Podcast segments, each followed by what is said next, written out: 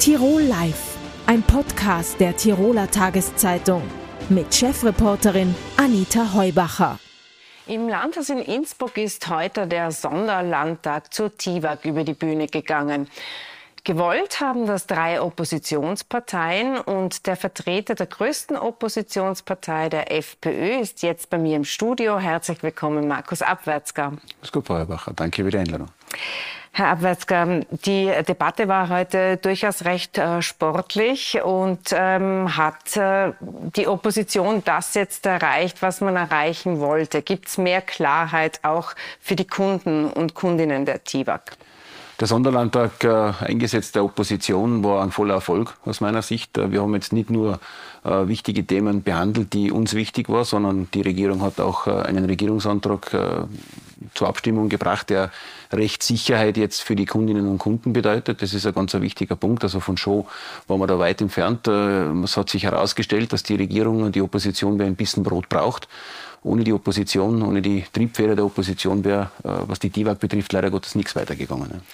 Jetzt muss ich ein bisschen die äh, Position der Regierung einnehmen. Es hat sich äh, heute auch Landeshauptmann Anton Matle erklärt und ähm, hat eben immer wieder betont, dass die TIWAG äh, bei den Strompreisen vorne mit dabei war im Sinne von günstigsten Stromtarifen. Mit Vorarlberg sei man da immer sehr gut unterwegs gewesen und es muss jetzt ja auch kein keiner der 100.000 angeschriebenen TIWA-Kunden fürchten, dass sozusagen das Licht ausgeht. Also das muss man jetzt äh, einmal so zugeben, oder? Ja, das ist aber eine Errungenschaft der Opposition. Dieser Regierungsantrag ist ja nur deshalb zustande gekommen, dass wir eben, weil wir eben diese Initiative gesetzt haben, im Dezember schon, im Dezemberlandtag hat er sich ja auch verschwiegen sozusagen, da hat er nichts gesagt.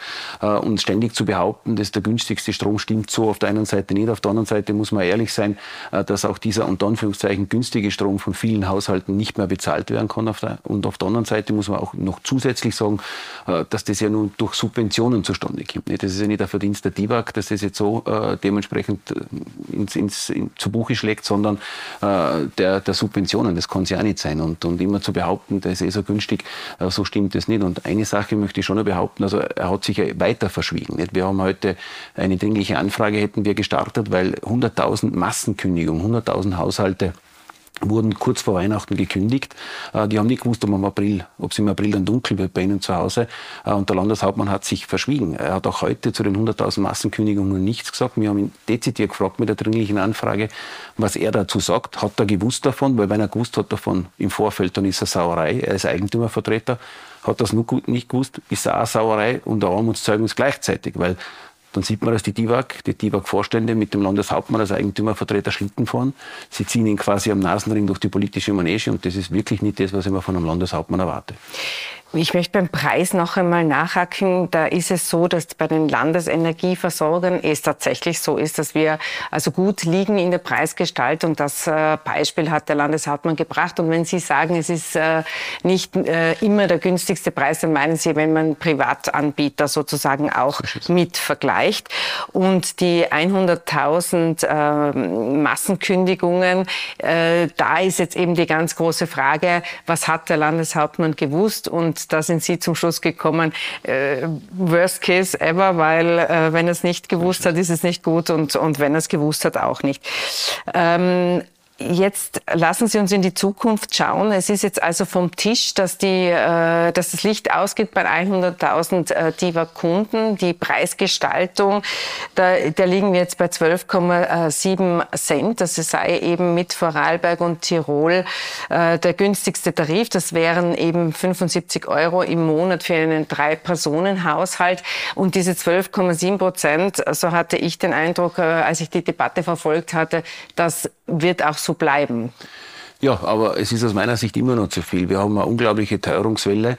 Äh, wir haben gleichzeitig die TIWAG. Die TIWAG nochmal ist ein landeseigenes Unternehmen. Der Landeshauptmann ist Eigentümervertreter. Die gehört den Tirolerinnen und Tirolern, nicht, nicht irgendeiner Partei. Äh, und das ist immer noch zu viel. Und, und ich muss ehrlich sagen, solange die TIWAG durch die Teuerung, das ist ja das Perverse bei der ganzen, die machen exorbitante Gewinne. Äh, gleichzeitig äh, können sich die Tirolerinnen und Tiroler den, den Strom nicht mehr leisten. Also wir brauchen hier ganz klare Richtlinien. Wir brauchen noch einen günstigeren Strom.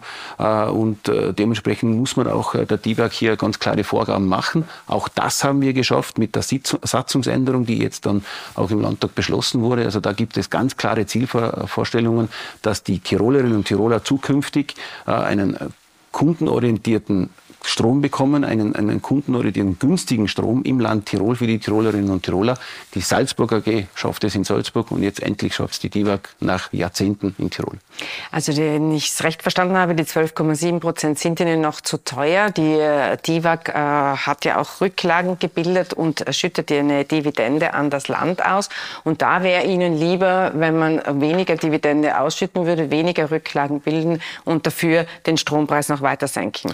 Also wir haben ja den äh, Vorstandsvorsitzenden äh, zweimal habe ich als äh, Ausschussvorsitzender des Beteiligungsausschusses äh, ihn äh, gehabt und habe ihn gefragt, wie sich die Preisgestaltung jetzt bei der DIWAG gestaltet, weil da keiner mehr mitkommt. Also ich habe es nicht verstanden. Ich habe auch heute den Landeshauptmann gefragt, die Landtagspräsidentin der ÖVP, da versteht das niemand. Die Preisgestaltung ist äh, wie so...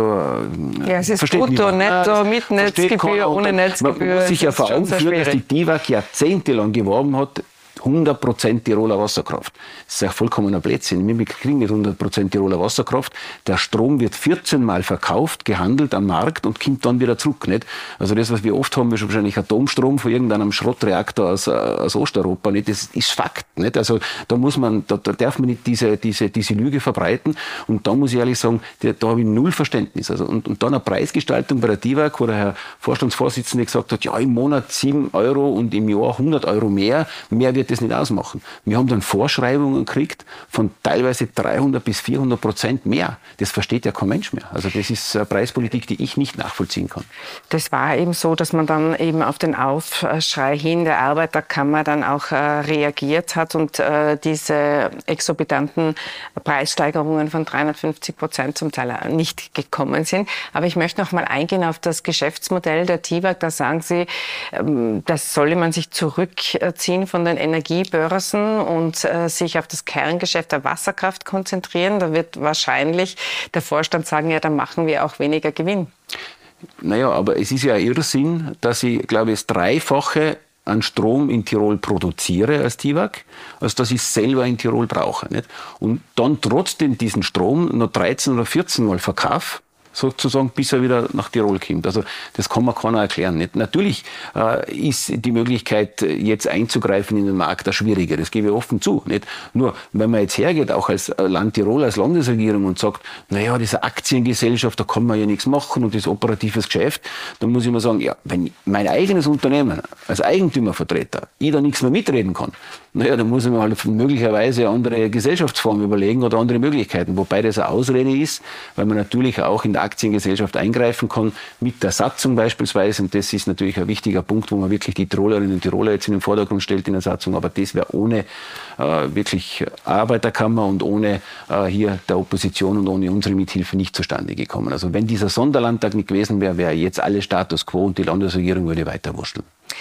Der Einfluss der politische auf die landeseigenen Unternehmen ist ja sonst etwas, was sehr kritisch gesehen wird. Aber hier wünscht sich die Opposition ganz klare Vorgaben und Ziel muss sein, dass der Strompreis weiter sinkt. Unter anderem. Also ich würde mir wünschen, dass natürlich ein landeseigenes Unternehmen die Interessen der Tiroler Bevölkerung vertritt. Das ist jetzt einmal durch die Satzungsänderungen möglicherweise sichergestellt. Da kann man dann anders handhaben. Aber die ÖVP selber als Partei hat ja überall Zugriff. Zu sagen, wir haben in die Aktiengesellschaft keine Möglichkeit, bei der DIWAG ist ja Blödsinn. Wir haben, äh, die, der Aufsichtsrat ist schwarz rot gefärbt. Nicht? Das ist ein total verpolitisierter Aufsichtsrat. Nicht? Wir haben einen langjährigen äh, Geschäftsführer des Tiroler Landtages, also äh, glaube ich, war er, und, und äh, SPÖ-Mitglied haben wir drinnen im Aufsichtsrat. Wir haben äh, den Herrn Wallnöfer, den ich persönlich sehr schätze. Nicht? Das ist ein qualifizierter persönlicher Aufsichtsratsvorsitzender, aber das ist auch kein Griener. Nicht? Wir haben den Herrn Durski gehabt im Aufsichtsrat, bitte. Der Herr Landeshauptmann selber war ja noch, auch wo er Landeshauptmann war, noch kurze Zeit Aufsichtsratsvorsitzender. Das darf man ja nicht vergessen.